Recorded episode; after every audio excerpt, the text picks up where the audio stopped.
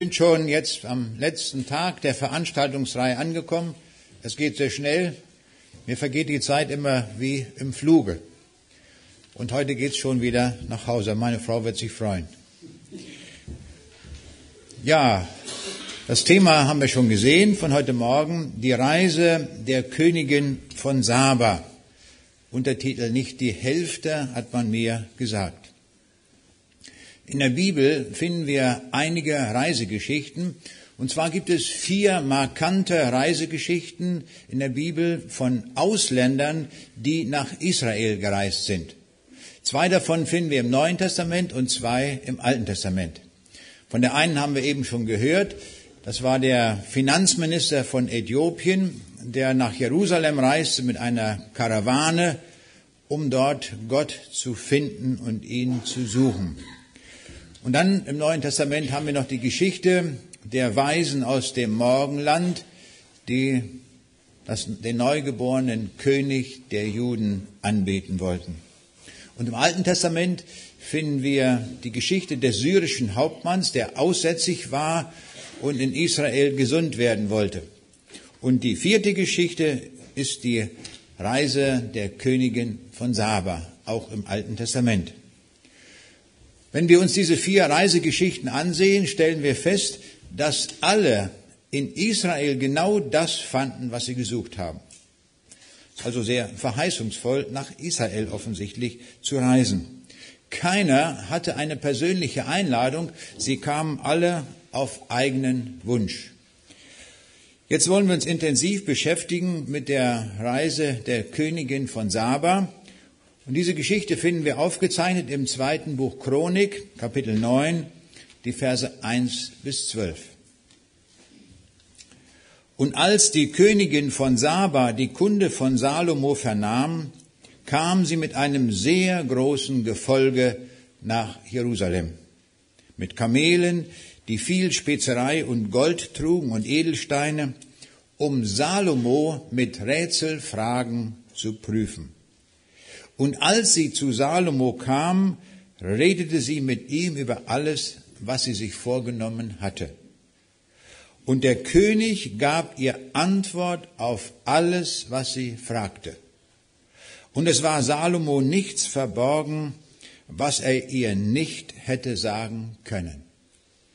Und als die Königin von Saba die Weisheit Salomo sah und das Haus, das er gebaut hatte, die Speisen für seinen Tisch, die Rangordnung seiner Großen, das Aufwarten seiner Diener und ihre Kleider, seine Mundschenken mit ihren Kleidern und Brandopfern, die er im Hause des Herrn darbrachte, da geriet sie vor Staunen außer sich und sprach zu dem König, es ist wahr, was ich in meinem Lande von deinen Taten und von deiner Weisheit gehört habe. Ich aber wollte es nicht glauben, bis ich gekommen bin und es mit meinen eigenen Augen gesehen habe. Und siehe, nicht die Hälfte von deiner großen Weisheit hat man mir gesagt.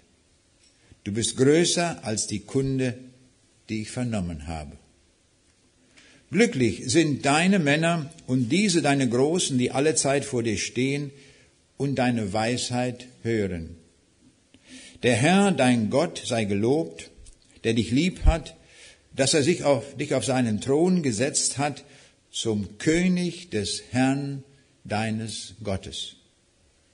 Weil dein Gott Israel lieb hat, auf dass er es ewiglich bestehen lasse, Darum hat er dich über sie zum König gesetzt, dass du Recht und Gerechtigkeit übest. Und sie gab dem König 120 Zentner Gold und sehr viel Spezerei und Edelsteine. Es gab keine Spezerei wie diese, die die Königin von Saba dem König Salomo gab. Und der König Salomo gab der Königin von Saba alles, was ihr gefiel und was sie erbat, mehr als die Gastgeschenke, die sie dem König gebracht hatte. und sie wandte sich und zog in ihr Land mit ihrem großen Gefolge. Soweit diese Geschichte der Königin von Saba. Ich sah neulich einen Buchtitel, ein sehr dickes Buch, so dick, 300 Seiten. Titel, die Königin von Saba. Da dachte ich, das interessiert mich mal. Was hat der Mann geschrieben? Und bemerkenswert war, dass er selbst zugegeben hat, die einzige Information, die wir, die wir über die Königin von Saba haben, ist, sind diese spärlichen zwölf Verse. Noch der Paralleltext, aber der ist fast gleichlautend. Mehr Informationen haben wir nicht. In der ganzen Geschichte, in der geschichtlichen Überlieferung haben wir nichts über die Königin von Saba. Und dann schreibt dieser Mann 300 Seiten. Das ist doch merkwürdig. Woher weiß er das? Aber er schreibt Folgendes. Sie ist eine der berühmtesten Gestalten der Weltgeschichte und doch weiß niemand, wer sie wirklich war. Die geheimnisvolle Königin aus dem sagenumwobenen Land der Sabäer lebt seit fast 3000 Jahren in verschiedenen Kulturen fort. In der jüdischen Legende wie in der islamischen Mythologie. Und in der Tat, viele haben sich mit dieser Königin beschäftigt. Wie wir eben schon gehört haben, Schriftsteller haben geschrieben, über diese Königin von Saba sind Romane geschrieben worden, Komponisten haben Musik geschrieben und es sind Filme gedreht worden mit der Königin von Saba. Es ist sehr vieles fantasiert worden, hinzugefügt worden, was alles hier gar nicht steht in diesem kurzen, spärlichen Text. Dann kann man die Frage stellen, warum will ich überhaupt über diesen Text etwas sagen, wo wir doch so wenig Information haben? Das fängt schon an bei der Frage, wie hieß denn die Königin? Fehlanzeige.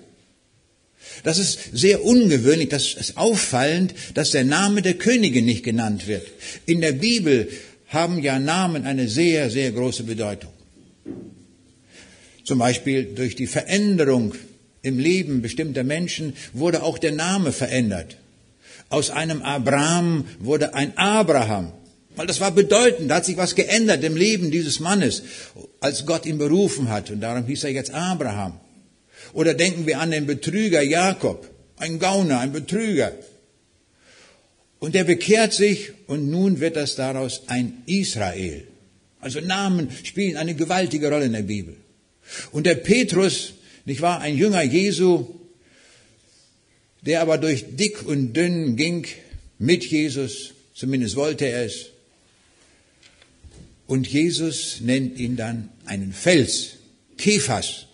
Also Veränderung des Namens. Wir sehen, Namen spielen eine ganz, ganz große Rolle in der Bibel.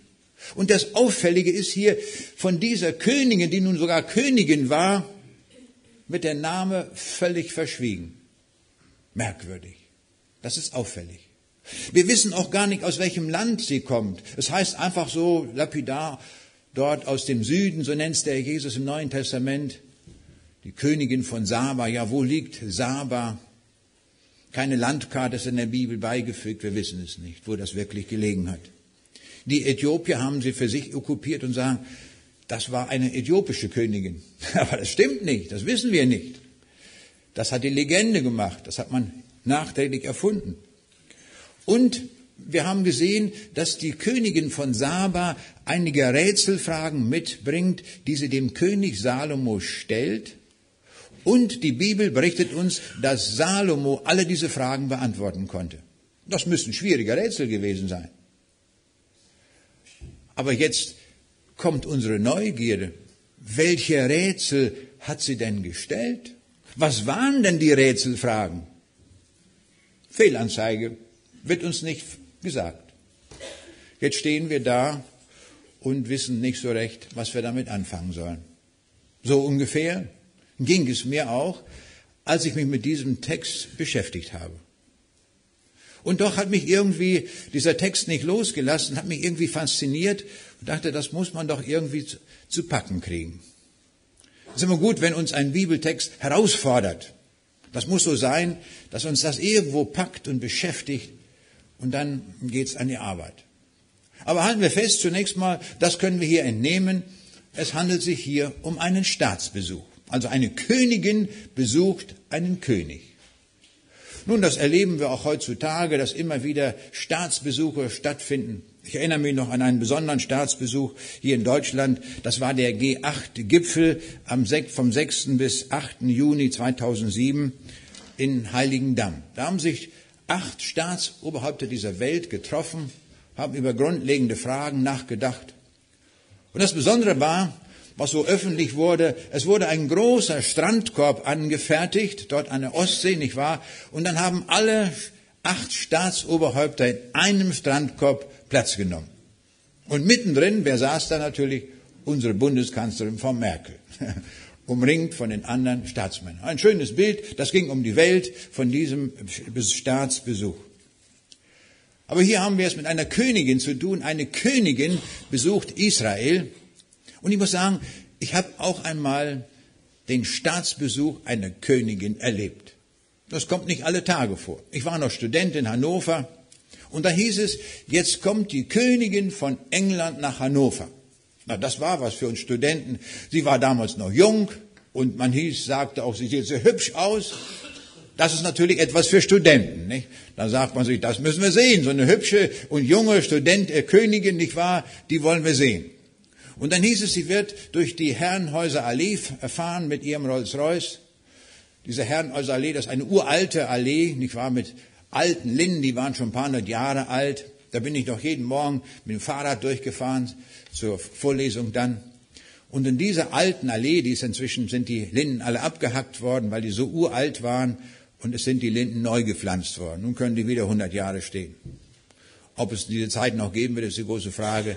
Ich bin davon überzeugt, dass der Jesus vorher längst wiedergekommen ist. Aber jetzt standen wir da, wir Studenten dort in dieser Allee und warteten stundenlang schon, weil man sich ja einen Platz da besorgen musste, um die Königin zu sehen. Und dann auf einmal, da kam sie die Allee hochgefahren mit ihrem Rolls-Royce, es war schon dämmerig, weiß ich, und äh, dann hatte sie innen das Licht angeknipst und man konnte sie sehen in all ihrer Schönheit, aber nur fünf, sechs Sekunden. Dann war sie vorbei und dann konnten wir wieder nach Hause gehen. Das war für uns der Staatsbesuch einer Königin. Kurz und knapp, kein Wort mit ihr gesprochen. Das war hier bei der Königin von Saba ganz anders. Der Grund der Reise wird uns auch genannt. Da heißt es nämlich, und da sie zu Salomo kam, redete sie mit ihm, mit ihm über alles, was sie sich vorgenommen hatte. Und der König sagte ihr alles, was sie fragte. Nun, was hat sie denn gefragt? Nun, es ist immer so, wenn wir Menschen etwas nicht wissen, wenn uns das nicht gesagt wird, was tun wir dann? Aus Neugier, wir spekulieren. Dann fangen wir an zu fantasieren. Und dann überlegen wir, was kann das wohl für eine Frage gewesen sein? Und es gibt eine jüdische Predigtsammlung, da hat man einige Fragen, die die Königin von Saba wohl gestellt haben mag, nachträglich erfunden. Aber die hat sie mit Sicherheit wohl nicht gestellt. Hören wir mal eine solcher Fragen an die sie eventuell gestellt haben könnte, mit allen Konjunktiven versehen. Und vielleicht kriegt es jemand raus. Also wer es rauskriegt, sage ich gleich an, der kann sich am Büchertisch als Preis ein Buch abholen. Kostenlos natürlich. Also, wer kriegt's raus? Folgendes. Die Königin soll danach Folgendes gefragt haben. Wer ist das? Ein Weib sagte zu ihrem Sohn, dein Vater ist mein Vater und dein Großvater ist mein Mann. Du bist mein Sohn und ich bin deine Schwester.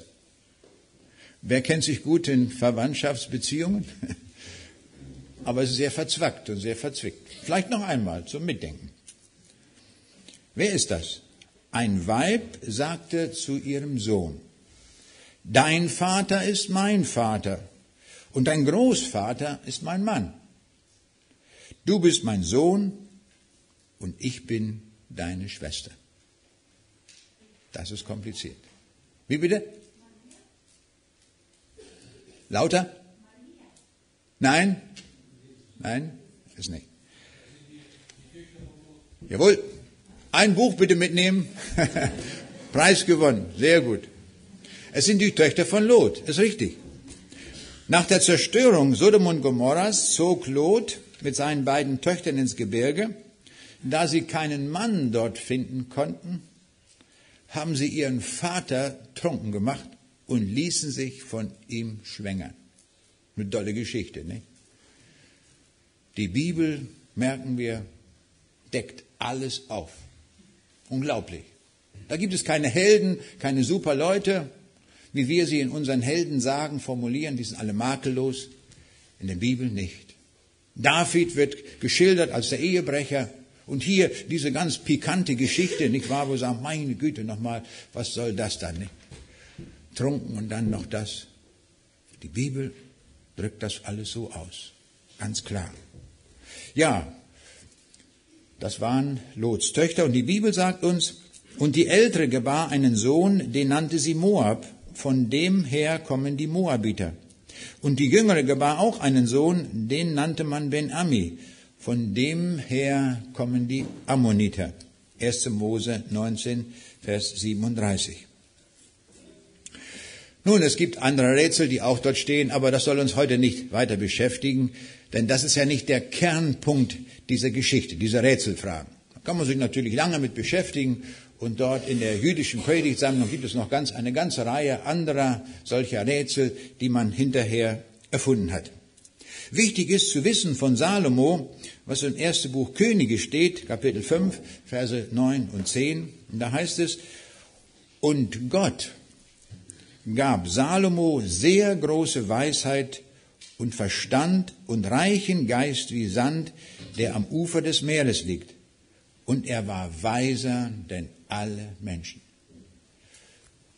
Also wenn es damals schon ein Guinness-Buch der Rekorde gegeben hätte, da hätte Salomo seinen festen Platz gehabt. Und zwar als der weiseste aller Menschen. Keiner war so weise bis dahin wie Salomo. Das ist ein ganz gewaltiges Urteil über Salomo. Und die Bibel berichtet uns, dass er 3000 Sprüche geschrieben hat und über 1000 Lieder verfasst hat. Wir haben ja auch große, geniale, geniale Liederdichter äh, in Deutschland. Luther hat viele Lieder geschrieben und Paul Gerhardt. Das sind gute, tiefe Glaubenslieder. Aber gemessen an Salomo kommt da keiner mit. Salomo übertrifft sie alle. Stellen wir uns einmal vor, was das für ein dickes Buch ist. Tausend Lieder. Das war nur von Salomo geschrieben. Also ein Mann von einer unglaublichen Weisheit. Wir haben von ihm im Alten Testament auch das Buch der Sprüche und das Hohelied und den Prediger Salomo. Viele, viele Aussagen stammen also dort von ihm. Was ist Weisheit? War es Weisheit, als die Ägypter ihre Pyramiden bauten? War es Weisheit, als die alten Griechen ihre Philosophie entwickelten? War es Weisheit, als Karl Marx sagte, Religion ist Opium des Volkes? War es Weisheit, als Menschen zum Mond geflogen sind? Und ist es Weisheit, wenn Biologen heute behaupten, wir stehen kurz davor, Leben künstlich zu machen? War es Weisheit, als Kant und Lessing ihre aufklärerischen Gedanken in die Welt setzten und damit versuchten, der Bibel den gar auszumachen. War es Weisheit, als Lessing die Ringparabel geschrieben hat, die jeder Schüler in der Schule lernen muss? Sehr klug gemacht, muss ich schon sagen, diese Idee mit der Ringparabel, wo es da heißt, dass da ein Vater einen Ring hatte, der vor Gott angenehm machte. Dann hatte er drei Söhne hat überlegt, wem kann ich jetzt den Ring geben? Und dann ließ er sich zwei Ringe anfertigen, die genau gleich aussahen dem einen ursprünglichen Ring und hinterließ die drei Ringe. Und jeder bekam den Ring und jetzt bestand, gab es die Frage, wer hat den richtigen Ring? Und in dieser Ringparabel, da lässt Lessing sagen, vor Gericht, es muss ein weiserer Richter kommen, der das entscheidet. Und das ist eine Auseinandersetzung mit den Religionen, die er damals so formuliert hat. Mit anderen Worten, wir können es zu Lebzeiten nicht wissen, man muss warten nach dem Tode. Welch verführerische Gedanken. Das können wir eben nicht nach dem Tode überlassen. Wir müssen das hier und heute wissen, wohin wir gehen. Aber wir sehen, was für Gedanken die Menschen in die Welt gesetzt haben und viele müssen das dann lernen. Was ist Weisheit? Weisheit ist eine Person, das wird uns gesagt im Kolosserbrief Kapitel 2, Vers 3, nämlich in Christus liegen verborgen alle Schätze der Weisheit und der Erkenntnis. Christus ist die personifizierte Weisheit. Wenn wir Weisheit suchen und wenn wir Weisheit haben wollen, dann müssen wir das lesen, was Jesus gesagt hat. Dann haben wir Weisheit. Ich hatte neulich ein Gespräch mit einem Wissenschaftler und er hatte sehr gute Gedanken gefunden. Durch seine Experimente hat er das alles herausgefunden. Und als er mir das erzählte, sagte ich, das gefällt mir, das müssen Sie unbedingt veröffentlichen. Da sagte er, nein, das kann ich noch nicht, ich habe es noch nicht zu Ende gedacht. Ich sage, Sie haben doch die Ergebnisse schon vorliegen, können Sie doch schreiben. Nein, sagt er, das kann ich erst dann publizieren, wenn ich es zu Ende gedacht habe und zu Ende gedacht habe ich es erst dann, wenn es in Christus einmündet. Das fand ich gewaltig. Stimmt, hat er recht. Denn alles, was wir in der Forschung ermitteln, egal ob wir in der Astronomie etwas finden oder irgendwelche Detailerkenntnisse der Physik oder der Chemie haben oder auch in den Lebewesen, alles ist ja durch Christus gemacht. Er ist ja der Urheber aller Dinge, wie wir es gleich am Anfang des Johannesevangeliums erfahren. Und darum ist es wirklich erst zu Ende gedacht, wenn das in Christus einmündet. Und ich muss sagen, ich habe nie eine Vorlesung gehört, Physik oder Chemie, wo der Professor gesagt hat, heute werden wir etwas hören, was der Herr Jesus als Schöpfer sich ausgedacht hat. Und wir versuchen ein Stück weit das nachzudenken und nachzuempfinden. Und das werde ich jetzt in dieser Vorlesung sagen. Merkwürdig. Der Urheber aller Dinge wird in keiner Vorlesung erwähnt. Das ist unsere Welt. Dieser Mann hat das anders gedacht. Er sagt, das muss einmünden in Jesus Christus. Jetzt stellt sich natürlich die Frage, wie kommen wir eigentlich an den Kern dieser Reisegeschichte heran? Was will uns Gott mit dieser Reisegeschichte sagen? Warum steht die überhaupt in der Bibel? Warum ist die so wichtig, dass wir uns heute in diesem Gottesdienst damit beschäftigen? Und den Schlüssel dazu fand ich im Neuen Testament. Und zwar in dem Wort Jesu im Johannesevangelium Kapitel 5, Vers 39, da sagt Jesus, ihr sucht in der Schrift, denn ihr meint, ihr habt das ewige Leben darin. Und sie ist es, die von mir zeugt. Das hat der Jesus gesagt, als das Neue Testament noch nicht formuliert war. Das war also das Alte Testament. Und damit wollte Jesus sagen, wenn ihr im Alten Testament nachlesen werdet, dann werdet ihr mich darin finden und das ewige Leben. Aha, dachte ich, dann gilt das ja auch für diese Reisegeschichte. In dieser Reisegeschichte, da ist Jesus drin und das ewige Leben. Und das müssen wir heben, diesen Schatz. Das müssen wir herausarbeiten. Wie finden wir Jesus darin und wie finden wir darin das ewige Leben? Obwohl ja beides gar nicht vorkommt. Der Name Jesu taucht nicht auf, das Wort ewiges Leben taucht nicht auf. Also wir müssen tief graben in der Schrift, um an den Kern der Sache heranzukommen. Nur manchmal erklärt uns die Bibel im Neuen Testament, wie wir eine alttestamentliche Geschichte deuten können auf Jesus hin. Wir kennen alle die Geschichte des Volkes Israels. Die waren 40 Jahre in der Wüste unterwegs. Mose hat das Volk geführt. Und in der Wüste, was ist das Hauptproblem? Es gibt kein Wasser. Keine Brunnen, kein Fluss, kein Wasser, wie ich es jetzt auch in Namibia erlebt habe. Aber da kann man sich gut versorgen. Man fährt mit dem Auto und nimmt genug Wasser mit, hat man kein Problem. Aber das hatten die Leute nicht. Die waren 40 Jahre unterwegs. Und Mose sieht, wie das Volk durstet, was tut er? Er tut das Richtige. Er ruft Gott an und sagt, was soll ich machen? Das Volk verdurstet mir hier. Und Gott sagt, nimm deinen Stab und da ist ein Felsen und schlag auf den Felsen rauf, da wird Wasser kommen. Der Mose tut das, schlägt ordentlich drauf und was passiert? Wasser, jede Menge. Aus einem ganz knallharten Felsen, ich war vielleicht sogar Granit oder was, da plötzlich kommt Wasser raus. Und das reicht für das ganze Volk und das reicht auch für das ganze Vieh. Gewaltig. Gott kann alles, wie wir sehen. Und im Neuen Testament wird das nun ausgelegt. Diese alltägliche, auch eine Reisegeschichte. Und da lesen wir im ersten Korintherbrief, Kapitel 10, Vers 4, Sie tranken von dem geistlichen Fels, der ihnen folgte, und der Fels ist Christus. Das ist ein Bild für Christus. Christus ist also der Fels dort in der Wüste, der wurde geschlagen. Und was kommt heraus? Das lebendige Wasser. Im Neuen Testament ist das lebendige Wasser ein Bild für das ewige Leben. Wir sehen, auch diese Geschichte erzählt von Jesus und erzählt vom ewigen Leben. Hätten wir gar nicht gedacht. Aber so wird es im Neuen Testament ausgelegt. Und wir wissen, in dieser Reisegeschichte dort während der 40 Jahre gab es natürlich wieder eine Situation, wo es kein Wasser gab. Und Mose tut wieder das Richtige, er wendet sich zu Gott und sagt, was soll ich tun? Und da sagt Gott, gehe zu dem Felsen hin und rede mit ihm. Was macht der Mose?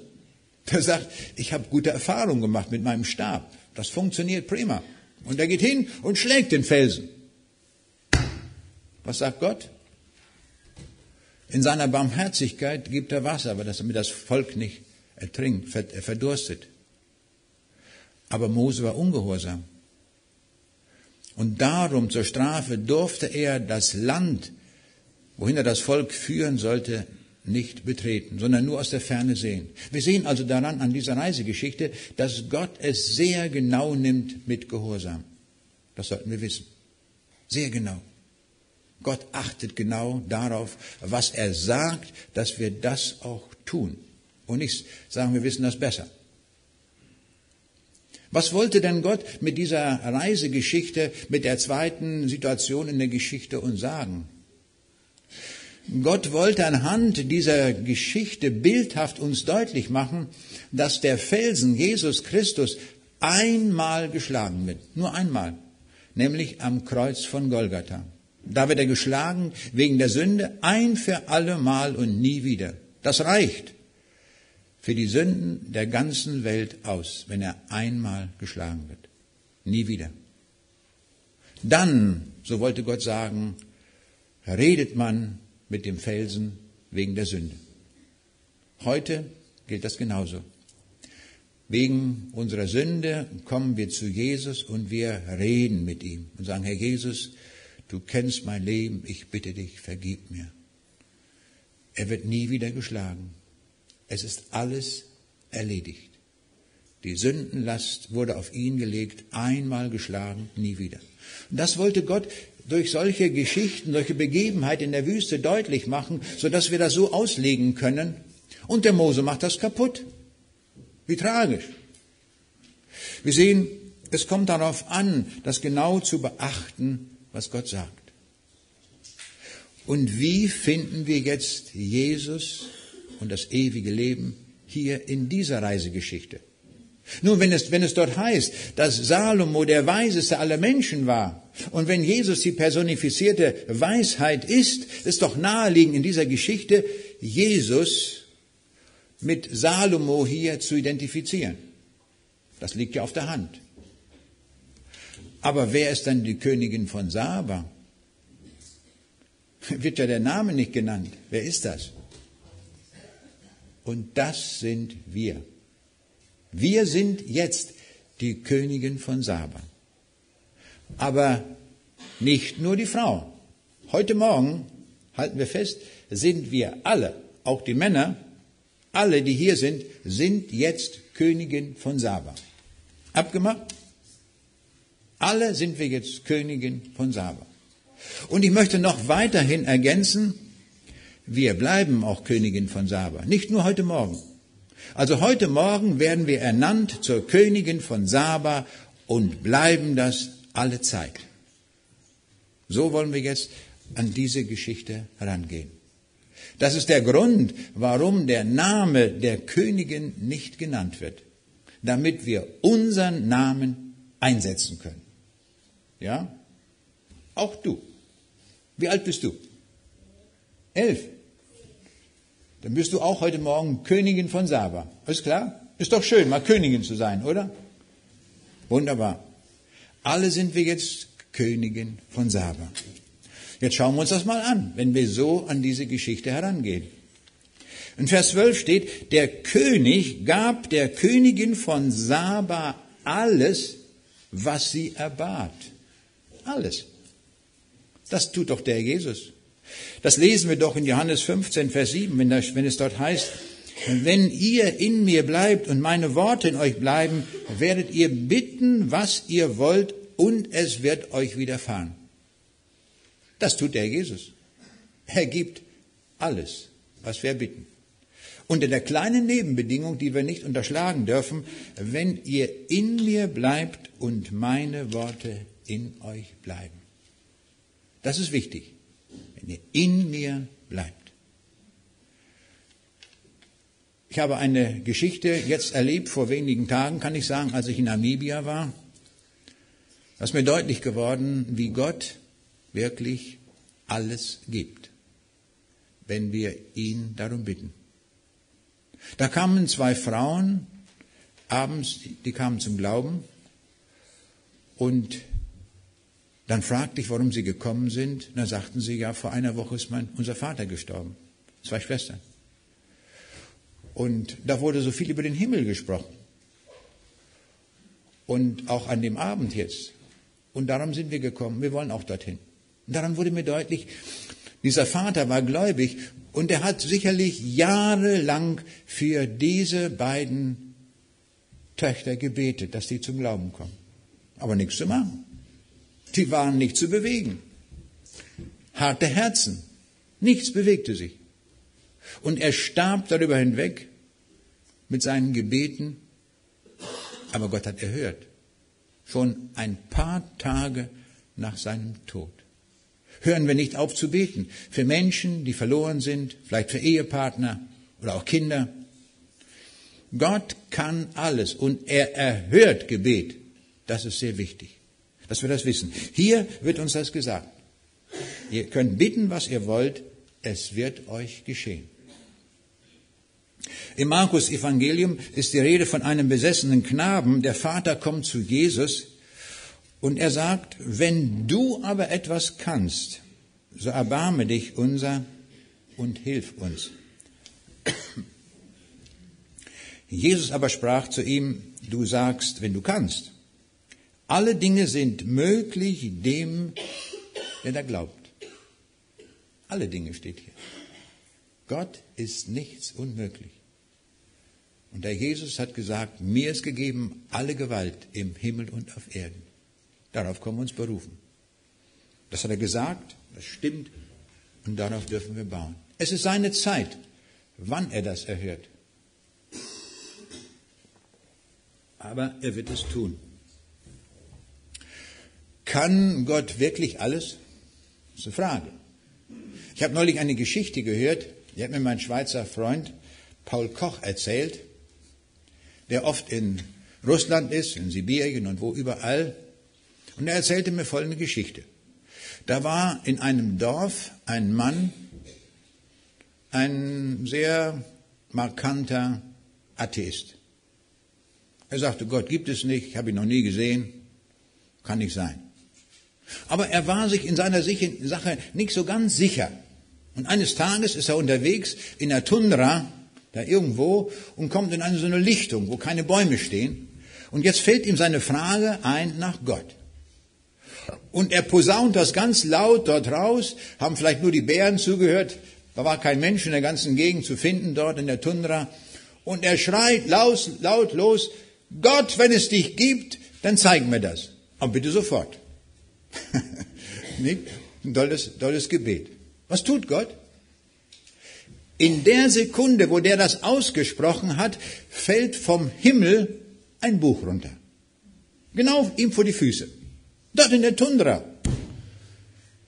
Ja, der ist ganz perplex, sagt er, was ist nun los hier? Und er hebt das Buch auf, steht oben drauf, vorne auf dem Deckel, Bibelja. In russischer Sprache eine Bibel. Kannte er nicht. Er macht's auf, ja, sagt er, tatsächlich alles hier in Russisch geschrieben. Dann sagt er, das muss ja doch einen Gott geben. Da hat ja Gott offensichtlich, nicht wahr, so hat er gedacht, nicht wahr, in der Himmelsdruckerei da schnell ein Buch gedruckt, das kann er ja ganz schnell, nicht wahr, weil Gott spielt Zeit keine Rolle und wirft jetzt hier mir das Buch vor die Füße. Na, der ist fasziniert, nicht? Der läuft sofort nach Hause ins Dorf und erzählt den Leuten diese Geschichte. Er sagt, stellt euch mal vor, was ich erlebt habe, hat noch keiner erlebt. Ich habe auch sowas mir nie vorstellen können. Ich rufe diesen Gott an und da schmeißt er mir ein Buch vor die Füße. Boah, denkt er. Und die Leute sagen, gib mal her, mal gucken, was da drin steht, mal sehen, nicht wahr? Und jetzt wissen wir aus dem Vers, den wir vorhin gehört haben, dass die Bibel von Jesus spricht und vom ewigen Leben. Das haben die gelesen. Und es ist bekannt geworden, dass 30 Leute aus dem Dorf, denn das Buch ging von Hand zu Hand, 30 Leute sind dadurch zum Glauben gekommen. Gewaltig. Ist bemerkenswert. Tolle Geschichte. Aber jetzt wollen wir überlegen, wie, das ist ja noch eine interessante Frage, wie hat Gott das gemacht? Hat er die Bibel da schnell gedruckt? Oder hat er gesagt, es werde und es ward, wie im Schöpfungsbericht? Also Gott hat ja alle Möglichkeiten. Ihm ist ja nichts unmöglich. Aber was tut Gott in den meisten Fällen? Gott spannt uns mit ein. Das ist sein Wesen, seine Art. Gott hätte eine riesige Arche bauen können, nicht wahr? Und äh, einfach, indem er gesprochen hätte, es werde und das ward, dann steht eine riesige Arche drin und hätte die Tiere reingeschickt und fertig. Und hätte gesagt, Noah, jetzt kannst du auch noch reingehen. Macht Gott nicht. Sondern Gott sagt zu dem Noah, hier baue eine Arche. Ich werde dir sagen, weil du ja keine Ahnung hast von Schiffbau, ich sage dir die Maße und wie man das machen muss, dass das gut funktioniert. Und der Noah hat gebaut, jahrelang, an dieser Arche weil Gott uns einspannt. Er will immer mit uns wirken. Das ist seine Methode. Gott könnte etwas viel Besseres tun. Er könnte auch heute Morgen hier einen Engel hinstellen. Das wäre ganz super. Ich würde gerne mal zuhören, wenn ein Engel predigt. Der würde sagen, nicht wahr? Ich komme gerade eben vom Himmel. Ich habe vor fünf Minuten noch Gott gesehen und die Herrlichkeit des Himmels. Und jetzt erzähle ich euch von diesem Gott, den ich von Ewigkeit her gesehen habe, von Angesicht zu Angesicht und würde dann predigen. Und ich bin davon überzeugt, das wäre eine so gewaltige Predigt, wie kein Mensch predigen kann. Aber was tut Gott? Was macht er nicht?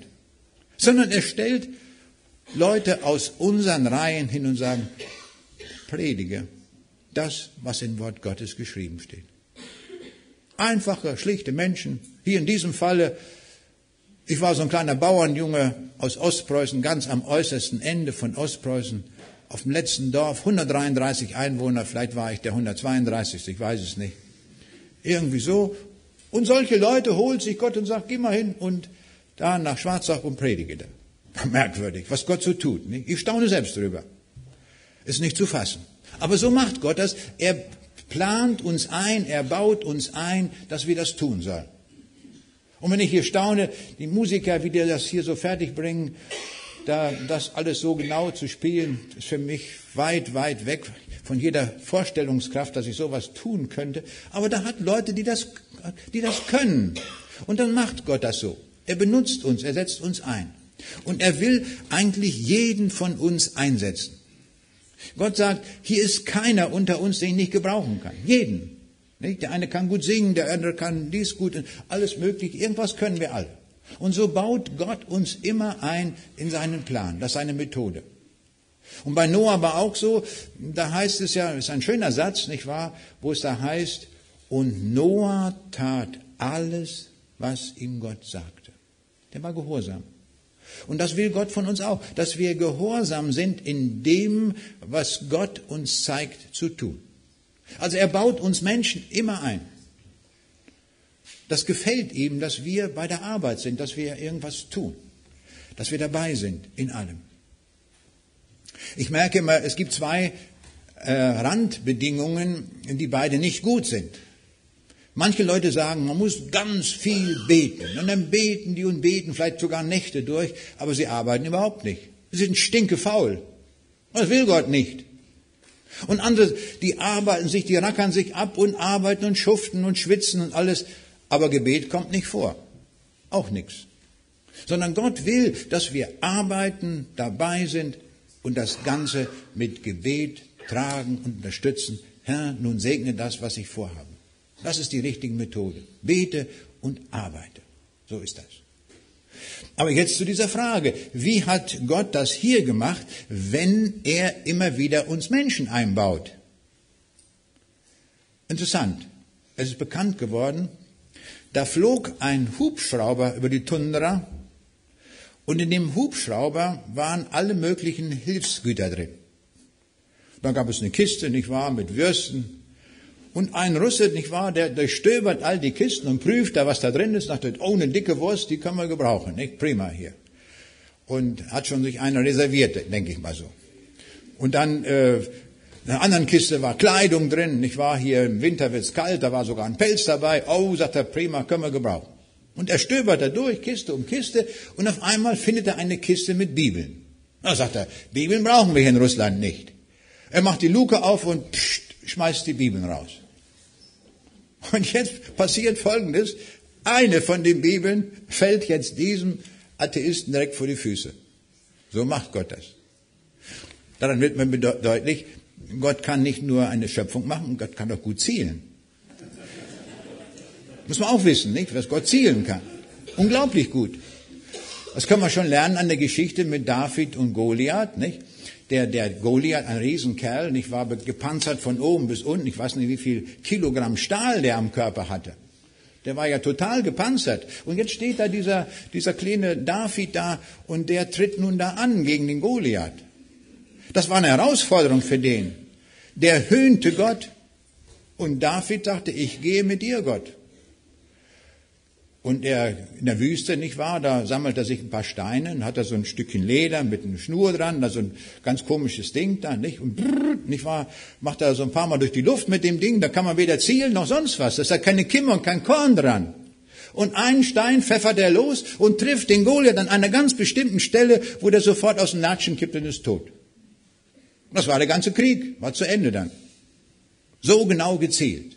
Ich bin davon überzeugt, wenn der David diesen Stein nach hinten geschleudert hätte, vielleicht war das ja auch so, dann kann Gott den so umlenken, dass er genau da trifft. Das ist die neue Wurfparabel. Gar keine Frage. Nicht?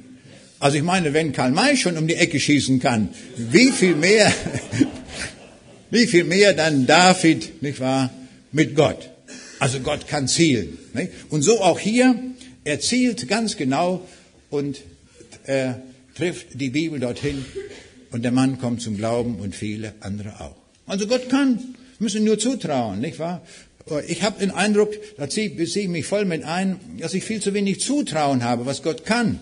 Er kann immer, zu jeder Zeit, und er ist auch zuständig für alle Dinge. Ich komme zum zweiten Vers, der hier steht, und der König gab ihr Antwort auf alles, was sie fragte. Sie sehen, das trifft genau auf Jesus zu. Er weiß alle Dinge. Wir haben viele Fragen. Die haben wir auch mitgebracht. Wir haben viele Fragen an der Bibel. Selbst wenn wir jahrelang uns mit der Bibel beschäftigen, haben wir viele Fragen, die wir nicht beantworten können. Da stehen wir einfach davor und da gibt es nur ein Wort, Kapitulation. Ja, ich verstehe gar nichts mehr. Das gibt es. Wenn ich mir zum Beispiel diese Hiob-Geschichte ansehe, wo der Hiob, so ein Mann Gottes, unermessliches Leid ertragen muss, in einer Weise, dass wir es kaum nachvollziehen können, äh, dieses gewaltige Leid. Künstler haben äh, das dargestellt, wie der Hiob da in der Asche sitzt und sich mit einer Scherbe da das alles abkratzt, was am Leibe da an Geschwüren und so weiter ist. Also ein furchtbares Leid hat der Mann durchstanden. Und wenn man dann noch liest, wie das zustande kam, der Teufel ist im Himmel, hat Zugang zu Gott und Gott erlaubt es dem Hiob, den so zuzurichten. Das versteht mal einer, ich nicht. Und dann kommt noch hinzu, dass der Hiob das nie erfahren hat, was der Hintergrund dieser Geschichte war. Und so haben wir mancherlei andere Fragen an der Bibel und wir verstehen es nicht, warum das so war. Ich habe während des Zweiten Weltkrieges, als die Rote Armee in Ostpreußen einmarschiert ist, da wurde mein Bruder vom Wagen geholt und höchstwahrscheinlich gleich erschossen. Der war damals 15 Jahre alt und da haben die angenommen, der war eine Hitlerjugend. Also die wurden alle beim Einmarsch der Roten Armee so erschossen. Und kurz darauf wurde meine Mutter verschleppt und sie starb. Das war im Februar 45 und im April 45, so haben wir es erfahren von einer Zeugin, ist sie in der Ukraine gestorben an irgendeiner Krankheit dort. Und da stand ich alleine da, als Weise. Und wurde von meiner Tante mitgenommen, als wir dann von den Polen vertrieben wurden, in den Westen kamen. Ich habe da viel drüber nachgedacht. Warum? Warum musste meine Mutter da sterben? Warum musste ich ganz alleine sein? Dann warum? Und warum bin ich durchgekommen? Ist ja auch eine Frage. Es sind ja viele umgekommen damals. Viele sind gestorben an Krankheiten und was weiß ich alles. Viele Leute stellen die Frage, warum muss ich so viel Leid durchmachen? Ich stelle mal umgekehrt die Frage, warum geht's mir so gut? Ich habe doch gar keinen Grund dafür, dass mir gut geht. Warum? Warum erlebe ich das so? Ich habe keine Antwort. Ich weiß es nicht. Es ist Weisheit Gottes, doch in allem. Auch die Jünger hatten viele Fragen, wo sie gerne eine Antwort gehabt hätten. Und in Johannes 16, Vers 23, da sagt der Jesus, dann werdet ihr mich nichts mehr fragen. Wann ist dieses dann? Ist im Himmel.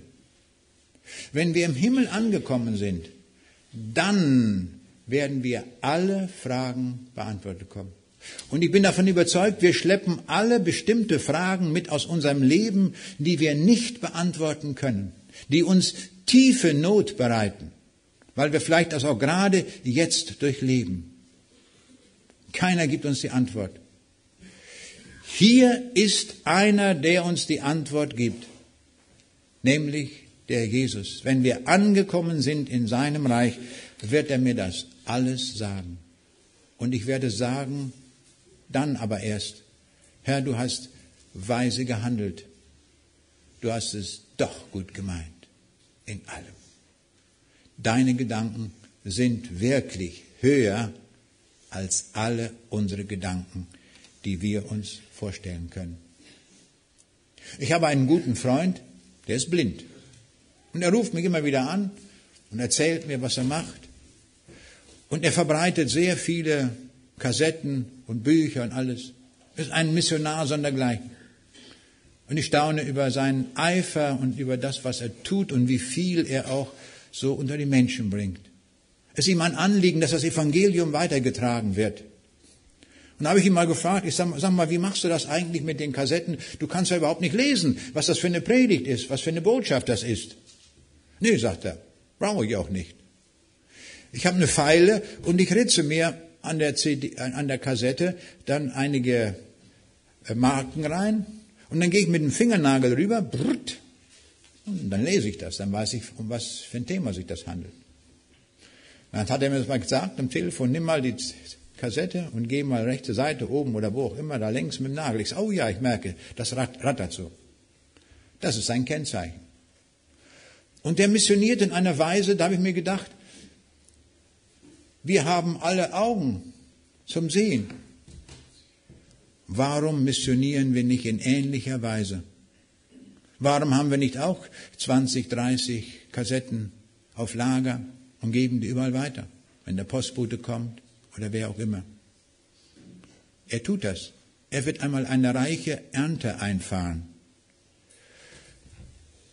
Das ist mir Ansporn geworden, wie dieser Mann missioniert, wie er die Stunde erkannt hat des Tuns. Ich komme zum Vers 9 in dieser Geschichte, und da heißt es, und sie gab dem König 120 Zentner Gold und sehr viel Spezerei und Edelsteine. Stellen wir uns das mal vor. Die Königin von Saba bringt 120 Zentner Gold mit. Und wem bringt sie das mit? Dem außergewöhnlich reichen König Salomo. Der hat ja nun schon Gold in Hülle und Fülle. Wenn wir zu dem Salomo gekommen wären und hätten uns die Goldkammern angeschaut, da wären uns die Augen übergegangen. Und dann noch seine Diamantenkammern. Und dann noch die Kleiderkammern. Das war ein unglaublich reicher Mann. Und dieser reiche Mann, der bekommt jetzt noch 120 Zentner Gold dazu. Ich habe noch nie 120 Zentner Gold auf dem Haufen gesehen. Und das bringt die Königin einfach so locker mit und sagt, komm her, das bringe ich dir als Gastgeschenk mit. Das ist doch nicht zu fassen, oder? So viel Gold bringt die mit. Was will uns das in dieser Geschichte sagen? Auch hier sagt uns der Jesus die richtige Antwort. In Johannes 15, Vers 16, da lesen wir, ich habe euch erwählt und bestimmt, dass ihr hingeht und Frucht bringt und eure Frucht bleibt. Dazu hat der Jesus uns gesetzt, dass wir Frucht bringen für ihn. Und diese Frucht wird bleiben. Unsere Bankkonten, die wir alle einrichten und die Villen, die wir bauen oder sonst was, alles bleibt nicht. Im Tode wird alles auf Null gesetzt. Nichts bleibt, gar nichts. Wir nehmen gar nichts mit. Aber die Frucht, die wir gewirkt haben im Namen Jesu, die bleibt. Das ist Ewigkeitsfrucht. Und darum hat der Jesus uns einen wunderbaren Auftrag gegeben. Er hat gesagt in Matthäus 6, Vers 20 in der Bergpredigt, sammelt euch aber Schätze im Himmel. Ich muss sagen, ich bin 1972 zum Glauben gekommen, habe viele Predigten gehört, aber noch nie eine Predigt zu dem Thema, sammelt euch aber Schätze im Himmel. Warum nicht? Warum wird da nicht gepredigt drüber? Das ist doch ein wichtiges Thema. Das steht ja ganz zentral in der Bergpredigt. Sammelt euch Schätze in den Himmel, im Himmel. Und sammelt nicht in dieser Welt allen Müll zusammen. Das ist nicht das Gebot der Stunde. Das Gebot der Stunde ist, setzt euer Leben ein und wirkt für den Herrn, handelt für ihn, sammelt euch Schätze für den Himmel die bleibend sind.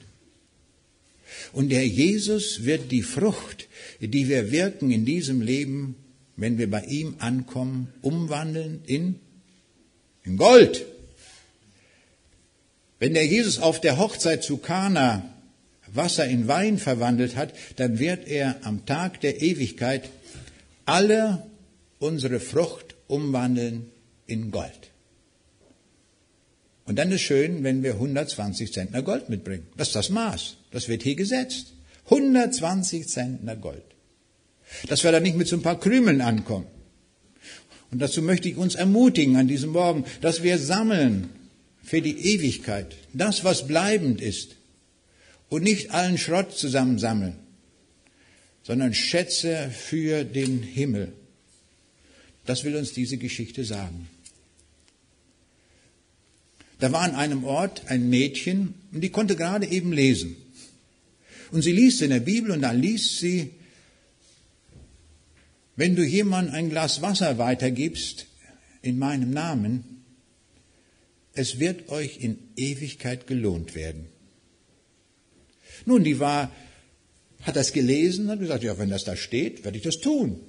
Finde ich wunderbar, ein Vorbild für uns. Was ich lese, gleich umsetzen, sofort umsetzen. Und was tut sie? Sie geht in die Küche, holt ein Glas Wasser und rennt auf die Straße und sucht jemanden, dem sie es weitergeben kann. Nun, da war keiner.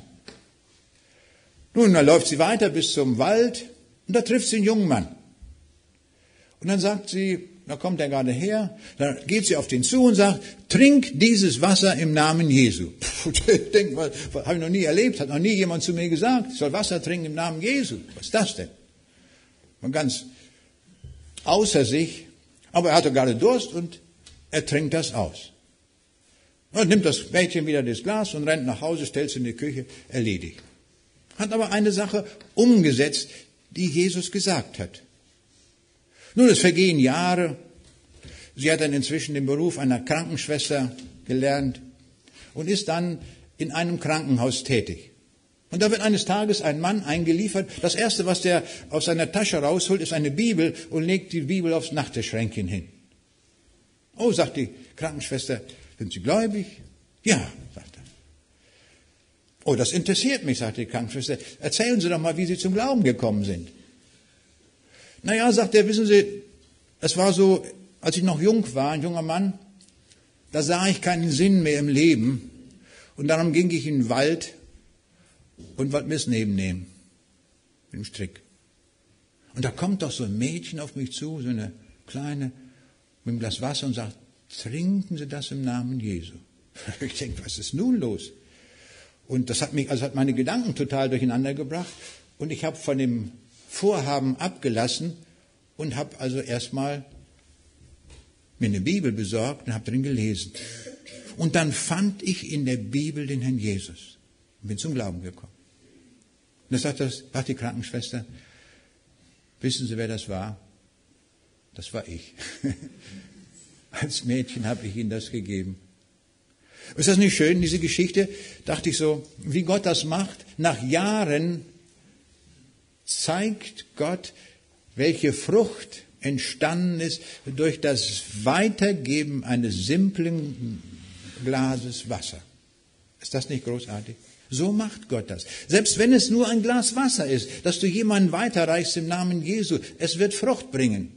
Und wir sehen hier dieses Wasser, dieses Glas Wasser, was sie weitergeben, es war ja gar keine Mühe, das hat der Jesus schon umgewandelt in Gold. Das wird Gold der Ewigkeit sein. Dass ein Menschen, ein Mensch zum Glauben gekommen, der hat den Himmel gefunden. Es gibt so ein Lied, von dem ist mir vielfach gesagt worden, das ist unmodern, das kann man doch heute gar nicht mehr singen. Und ich muss sagen, mir gefällt es sehr gut. Ich finde das ganz ausgezeichnet, weil es die Sache gut auf den Punkt bringt. Und da heißt es in diesem Lied, muss ich gehen mit leeren Händen, so vor meinem Herrn zu stehen kann ich keine Seele ihm bringen, keine einzige Gabe sehen. Kehrten die verlorenen Jahre nur noch einmal mir zurück. Für den Heiland froh zu wirken, wäre dann mein ganzes Glück. Dann ist es zu spät. Überlegen wir es hier und heute, auch die jungen Leute, die hier sind, dass wir sagen, Herr Jesus, ich will für dich wirken. Es lohnt sich, für dich zu wirken. Ich möchte Seelen gewinnen auf mancherlei Art und Weise. Viele Möglichkeiten gibt es in dieser Welt. Und die meisten Menschen um uns herum sind verlorene Leute, die die Botschaft nie gehört haben. Und doch können wir vieles erreichen, indem wir gute Botschaft weitergeben. Mir erzählte neulich ein Mann, in der Schweiz war es auch, der sagte, ich hatte eine Autofahrt vor, von der Schweiz bis zur Ukraine. Und da hatte ich mir einige CDs mitgenommen im Auto. Und ich habe so eine nach der anderen dort gehört. Es waren ihre Vorträge, sagte der mir. Er sagte, nach der dritten CD konnte ich es nicht mehr aushalten. Ich bin an den Rand gefahren mit dem Auto und ich habe mich erstmal bekehrt. Weil immer auf jeder CD wurde gesagt, bekehre dich endlich, damit du in den Himmel kommst. Und das hat ihn dann irgendwo gepackt, hat er, jetzt muss ich es tun. Als der in der Ukraine ankam, kam er als Kind Gottes an. Die Botschaft, die er sich da mitgenommen hatte, hatte ihn verändert. Das ist so großartig, so schön zu wissen. In Vers 7 lesen wir, Glücklich sind deine Männer und diese deine Großen, die alle Zeit vor dir stehen und deine Weisheit hören. Die Königin preist also die Männer glücklich, die vor dem König stehen, vor dem König Salomo. Und sie sagt, die haben es gut bei dir. Täglich sehen sie dich und sehen deine Herrlichkeit und den Glanz und alle diese Dinge. Und da sehen wir, das ist genau das, was der Jesus uns in Lukas 12, Vers 37 sagt. Da werden die Leute, die ewig vor Jesus stehen, glücklich gepriesen. Da heißt es, selig sind die Knechte, die der Herr, wenn er kommt, wachend findet. Wahrlich, ich sage euch, er wird sie schützen und er wird sie zu Tisch bitten und kommen und ihnen dienen. Gewaltig. Dieser König, Der König der Ewigkeit, der alles geschaffen hat, der auch der Schöpfer ist, der bindet sich die Schürze um und will uns dienen. Geht das in unseren Kopf rein? Also meinen nicht. Wenn er so erhaben ist, der alle Macht hat. Wir kommen im Himmel an und er sagt, bitte nimm Platz hier an der Hochzeitstafel der Ewigkeit. Er bindet sich die Schürze um und bedient uns. Ludwig der 14., der König, der nannte sich ja der Sonnenkönig von Frankreich, der hatte tausend Bedienstete. Der hat tausend Leute gebracht, die ihm da die Schnürsenkel zugemacht haben und was weiß ich alles. Der hat sich bedienen lassen von vorn bis hin. So viele Leute kann man gar nicht gebrauchen, denke ich. Hatte der aber. Und unser König, der wirklich der König ist, der wirklich der Sonnenkönig der Ewigkeit ist, der kommt und wird uns bedienen. Ganz anders ist die Ewigkeit, wie wir sehen, als das, was wir in dieser Welt kennen. Und daraus schließe ich natürlich auch, wenn er uns zu Tisch bittet, uns bedient und die Schürze um hat, dann gibt's was Gutes zu essen, oder? Ganz bestimmt. Aber nicht Eisbein mit Sauerkraut oder sowas, sondern das ist himmlische Speise. Wird noch nicht verraten. Das wird die große Überraschung sein. Dort am Tag der Ewigkeit. Und jetzt lesen wir in Vers 12, und der König Salomo gab der Königin von Saba alles, mehr als die Gastgeschenke, die sie dem König gebracht hatte. Was immer wir auch dem Herrn mitbringen, wenn wir dort angekommen sind, dann, danach, nachdem wir unseren Herrn beschenkt haben, dann kommt er und beschenkt uns. Und hier steht, mehr als die Gastgeschenke. Wenn es uns mit des Herrn Hilfe gelingt, 120 Zentner Gold zu sammeln, die wir ihm mitbringen, die ja er auch verwandelt in Gold, dann wird er uns mehr geben. Das steht hier. Mehr als die Gastgeschenke. Und das lesen wir auch in Lukas 6, Vers 38, wo da steht, da merken wir, das kann menschliche Sprache nicht mehr ausdrücken und fassen, was der Herr schenken wird. Da heißt es, ein volles, gedrücktes, gerütteltes und überfließendes Maß wird man euch in den Schoß legen. Merken wir, menschliche Sprache reicht nicht mehr aus, den Reichtum, mit dem der Herr uns dann überschütten wird. Voll gedrückt, gerüttelt, geschüttelt, zack, zack, zack, zack, nicht wahr? Also es ist überfließend. Da kommen die 120 Zentner Gold sich klein vor. Aber die möchte ich meinem Herrn mitbringen. Nicht, dass jemand denkt, wir könnten uns den Himmel damit verdienen. Überhaupt nicht. Das ist einfach ein Dankeschön an unserem Herrn Jesus, den wir lieben und schätzen und ehren. Und dass wir sagen, Herr, das bringen wir dir gerne mit. Wir wirken und handeln gerne für dich. Jetzt komme ich zu den Versen 4 bis 6, wo es da heißt, da geriet sie vor Staunen außer sich und sprach zu dem König, es ist wahr, was ich in meinem Lande von deinen Taten und von deiner Weisheit gehört habe. Ich aber wollte es nicht glauben, bis ich gekommen bin und es mit meinen eigenen Augen gesehen habe. Und siehe, nicht die Hälfte hat man mir gesagt, du bist größer als die Kunde sagte, die ich vernommen habe. Als sie da ankam und den König sah, im biblischen Grundtext heißt es, da blieb kein Lebensodem in ihr. Also ich kann mir vorstellen, da hat sie erstmal durchgeatmet. Sie konnte gar nicht weiteratmen. Ja, ich würde mal sogar so sagen noch, da blieb ihr das Herz einen Augenblick stehen. Als sie das sah, diese Herrlichkeit von dem Salomo, nicht zu fassen. Und wir sehen, das ist ein Bild für uns. Wenn wir ankommen werden im Reich Gottes, da wird uns der Atem stehen bleiben. Wenn wir die Herrlichkeit dieses Herrn Jesus Christus sehen werden. Wir haben ihn ja bisher noch nie gesehen. Aber dann sehen wir ihn von Angesicht zu Angesicht. Und das wird ein Staunen sein. Wir können es nicht fassen. Und wir werden sagen, ja nicht die Hälfte von dem wurde uns da gepredigt. Das war vielleicht ein Prozent, noch nicht mal was uns da verkündigt wurde. Es ist ja viel mehr, viel herrlicher, viel größer. Denn alle Prediger haben ihn ja auch nicht gesehen. Und dann kommt das Sehen. Dann kommt der Glaube zum Schauen. Und das wird was sein. Und so sagt sie, da geriet sie vor Staunen außer sich. Es war ja noch in diesem Monat, am 3. November, da hatte die, unsere Bundeskanzlerin Angela Merkel in äh, USA einen Vortrag vor dem US-Kongress. Und ich habe diese Rede sehr genau mitverfolgt, was sie sagte. Und da hat sie etwas berichtet aus ihrem Leben, wo sie sagte, da ich der, bin ich in der DDR aufgewachsen und wir waren ja eingesperrt in Mauer, Mauer hinter Mauern und Stacheldraht. Und wir haben nur geträumt, was es wäre, einmal USA zu sehen. Aber es war keine Chance, das jemals zu sehen.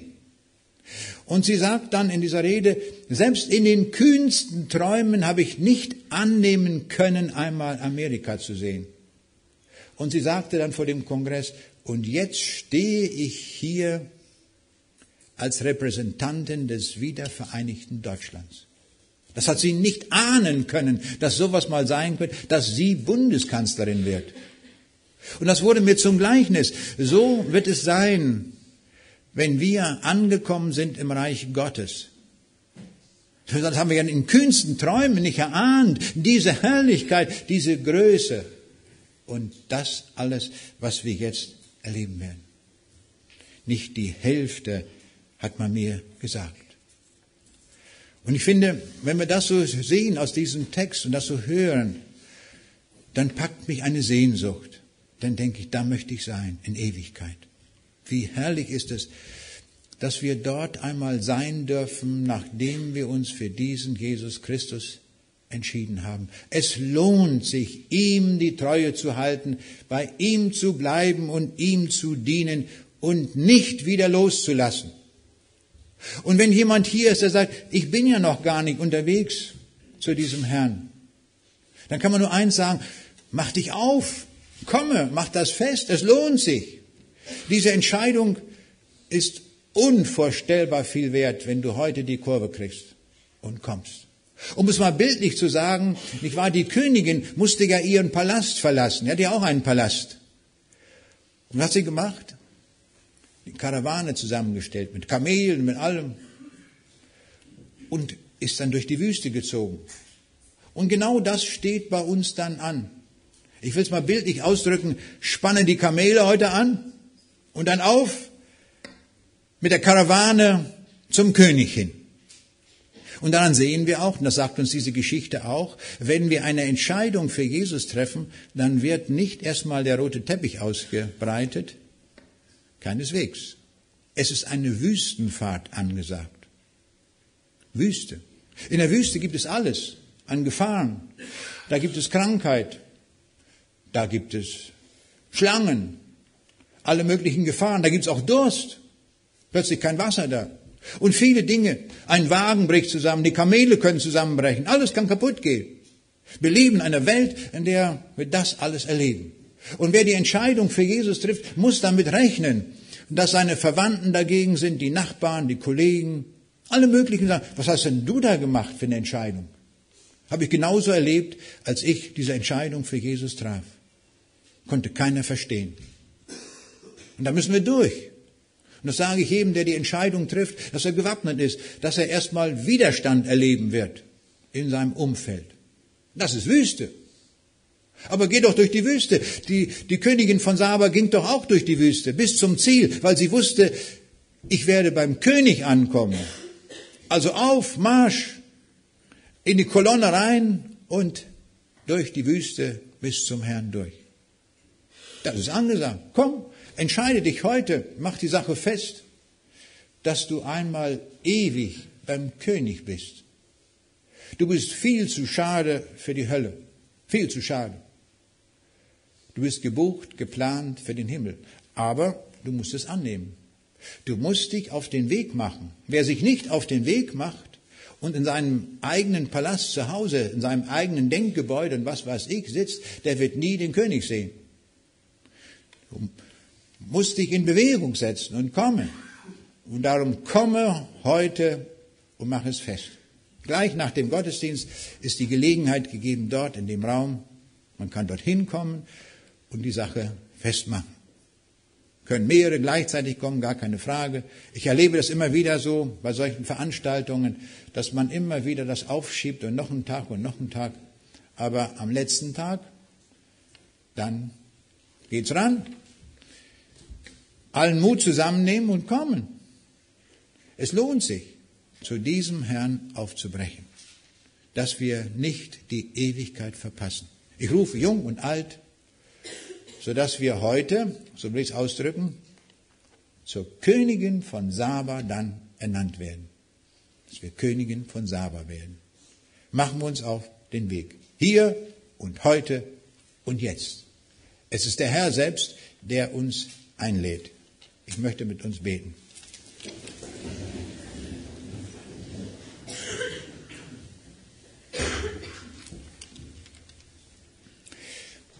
Herr Jesus Christus, wir danken dir, dass du das Ziel bist, dass du die Weisheit in Person bist, dass du der Felsen bist, der Wasser gibt, dass du der Felsen bist, der ewiges Leben gibt.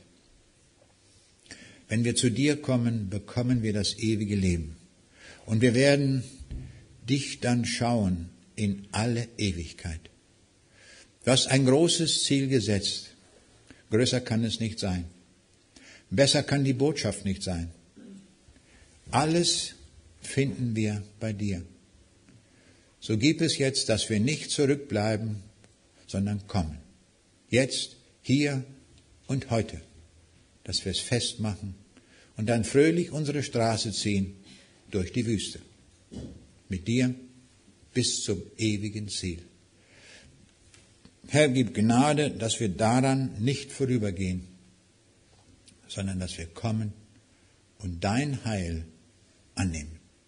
Lob und Dank sei dir dafür, Herr. Amen.